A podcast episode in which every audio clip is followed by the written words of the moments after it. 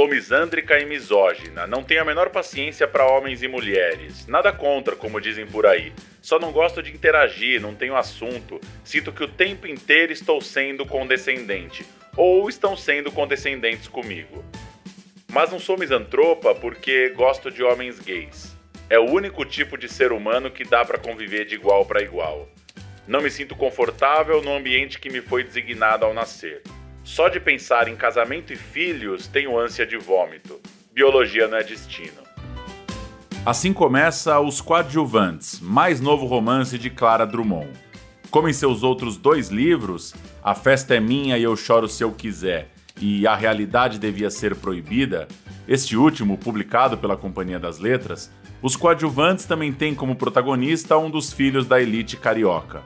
Nesse caso, uma filha, Vivian, uma curadora de arte que vê sua vida mudar após um episódio trágico envolvendo uma ambulante que vende cervejas em frente a seu apartamento.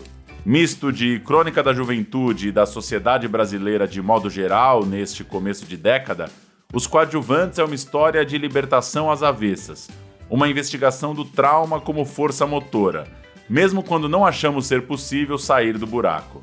Para Branca Viana, que assina a quarta capa, Trata-se, abre aspas, do retrato de uma geração, mas também de uma cidade de uma classe social que raramente se vê retratada com tanta precisão e mordacidade.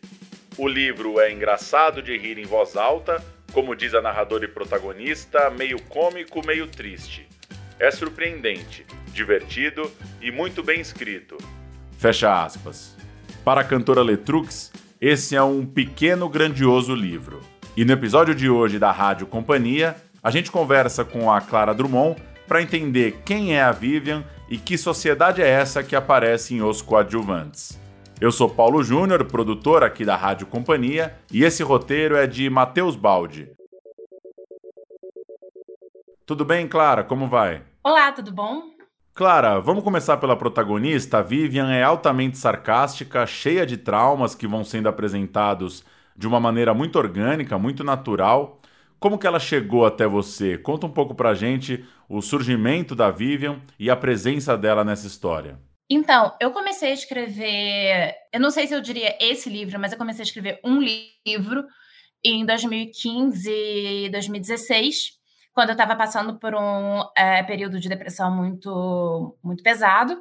É, eu tive 10 anos de depressão da, na minha juventude, dos 12 aos 22. Uh, e em 2015, 2016, é, a minha depressão voltou com muita intensidade.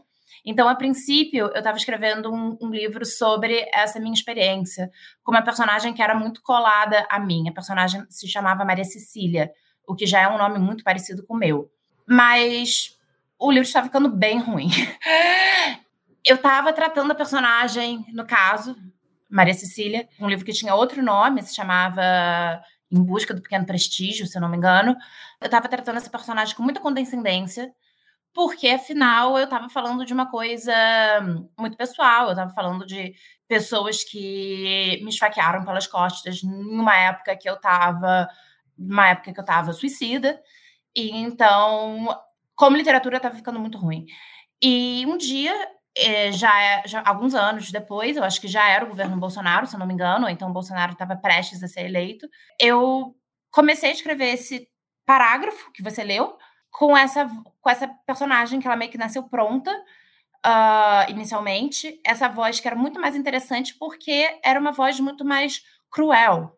Essa personagem que tem um viés muito mais cruel era uma personagem muito mais interessante do que essa outra personagem que eu estava escrevendo, que era uma personagem que era uma personagem boazinha, porque eu estava querendo fazer um. Era algo mais uh, próximo a mim. Então eu abandonei o livro que eu estava escrevendo a princípio e comecei a escrever a história da Vivian, porque a Vivian, por ela ser mais perversa, por ela ser mais cruel, ela é muito mais interessante e a voz literária estava muito mais interessante. E, e, então eu só eu só peguei algumas partes do, do livro anterior que está no lixo que veio muito a calhar porque serviu para humanizar a Vivian, que é a parte do mais, mais dos traumas. E então, no final, eu acho que deu um encaixe, um encaixe bom entre essa, essa personagem que tem um viés mais perverso e, e alguns trechos que eu tirei desse livro mal escrito de autoficção que eu estava me engajando nos primeiros anos. E vista de fora, a elite brasileira parece caricata, às vezes até rasa, mas no seu livro ela ganha tons de tragédia, tem personagens bem atormentados, principalmente a Vivian, quando ela se relaciona com a Darlene, que é a vendedora ambulante.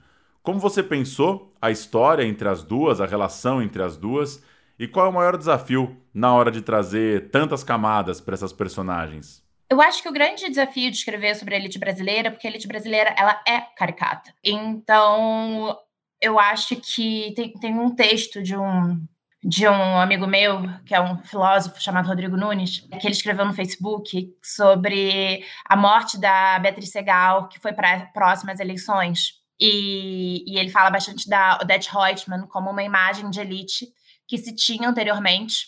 E com Bolsonaro, e aí existia uma imagem que elite brasileira seria algo como o Fernando Henrique, que seria essa ideia de um, de um rei filósofo, de um, de um intelectual.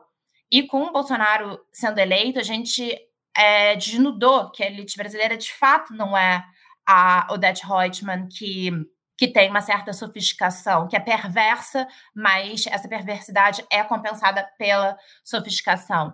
A elite brasileira ela é realmente muito caricata, e isso eu estou incluindo diferentes tipos de elite, de elite. Então, você tem uma visão é, mais grotesca é, do agroboy, dessa, dessa elite rei do camarote, que é uma elite mais fácil de ser ridicularizada, porque é uma elite que não tem tantas conexões.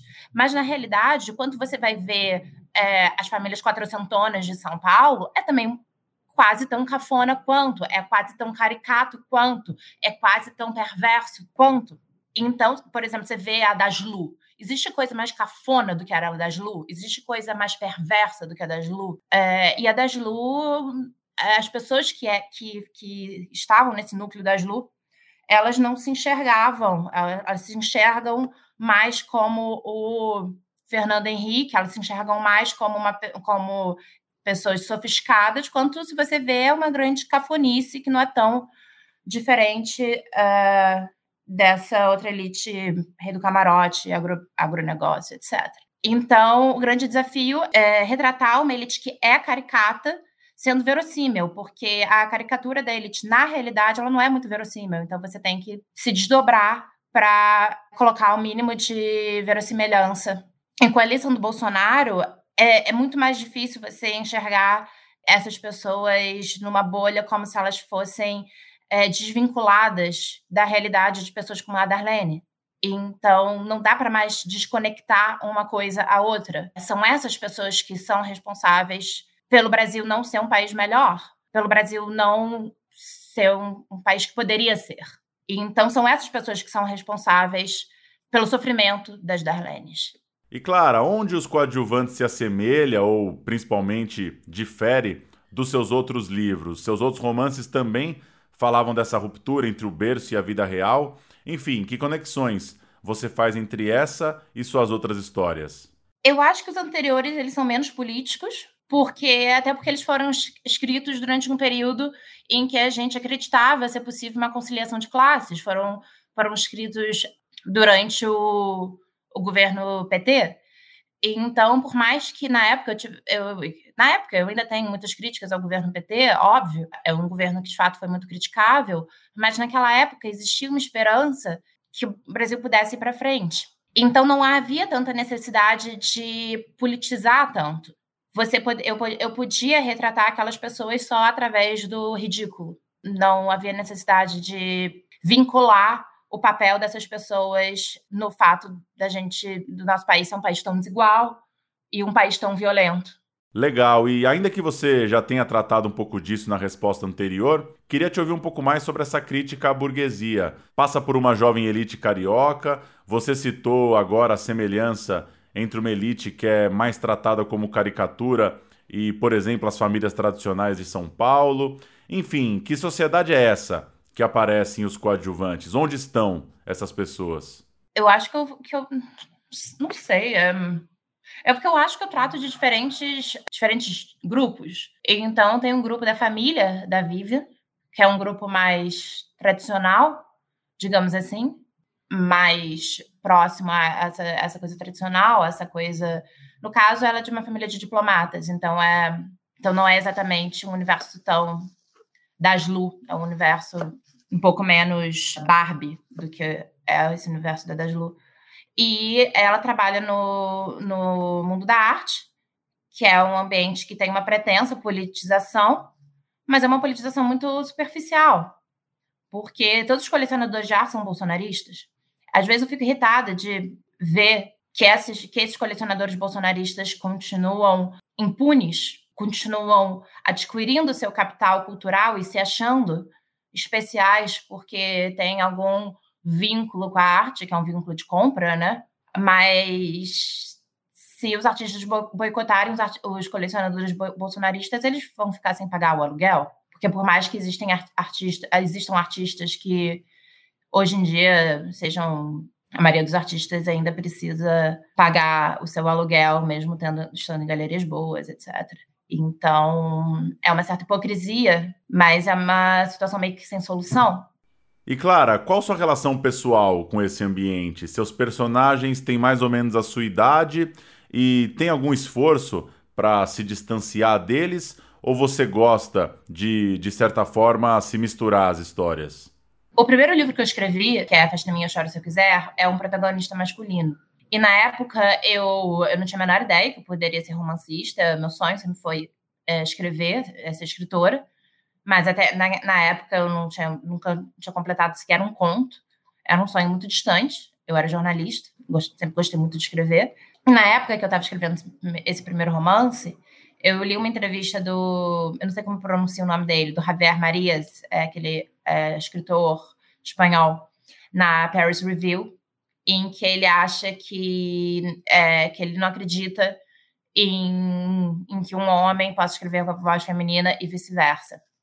Mas aparentemente ele mudou de ideia em algum momento, porque o livro que eu li dele, que foi Os Enamoramentos, que é um livro que eu amei, que eu emprestei para alguém que eu não sei quem foi, eu morro de arrependimento de ter emprestado esse livro, é uma protagonista feminina. Então, né, nesse primeiro livro, eu até tentei, eu li essa entrevista, fiquei influenciada, mudei o protagonista, Davi, para uma mulher, mas na, aí eu percebi que eu estava tendo muita dificuldade de me separar do protagonista de repente eu estava falando das minhas questões ali. Então eu mudei de novo para o original, que era um protagonista masculino, que eu achei que assim eu poderia ter uma separação melhor. E os meus amigos até brincaram que como é que eu escrevi um livro narrado e um livro tão introspectivo narrado por um homem hétero se eu praticamente mal convivo com homens héteros, embora eu transe com eles. E aí no segundo livro eu acho que eu já me senti mais segura para escrever numa protagonista feminina, que eu poderia, tipo, separar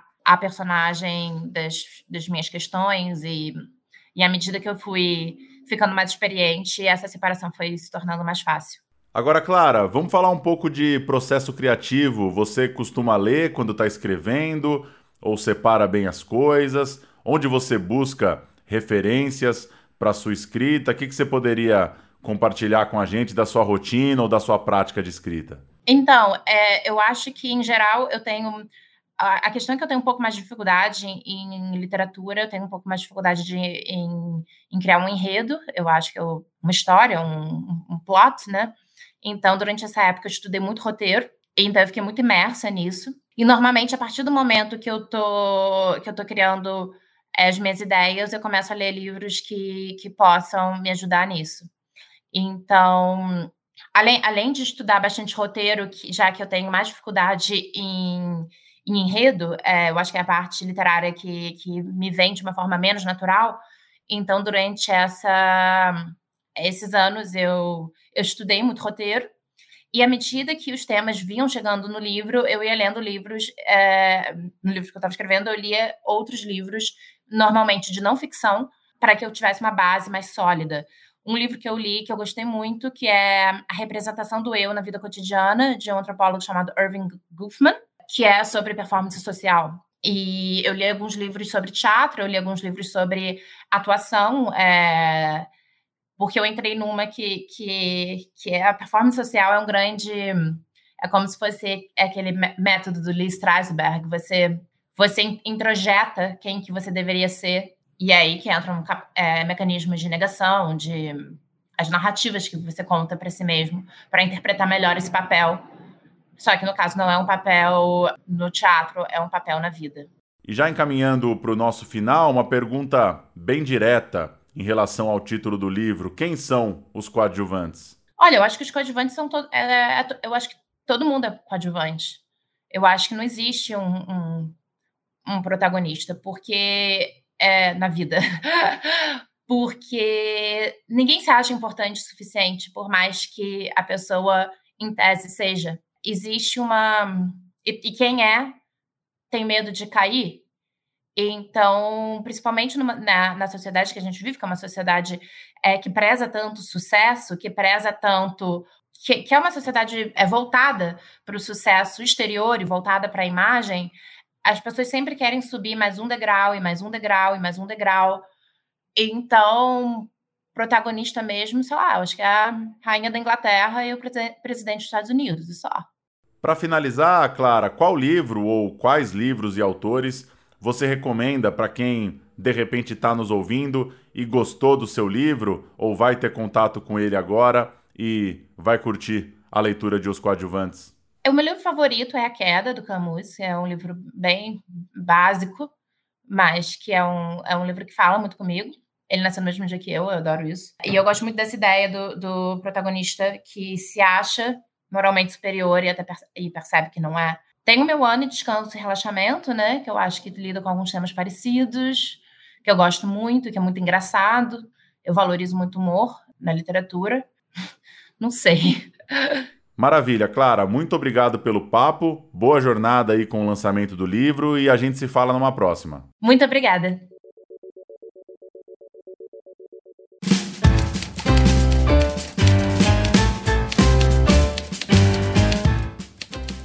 E a Rádio Companhia dessa semana fica por aqui. Escreva suas críticas e sugestões para rádio@companhiadasletras.com.br. Até semana que vem. Tchau.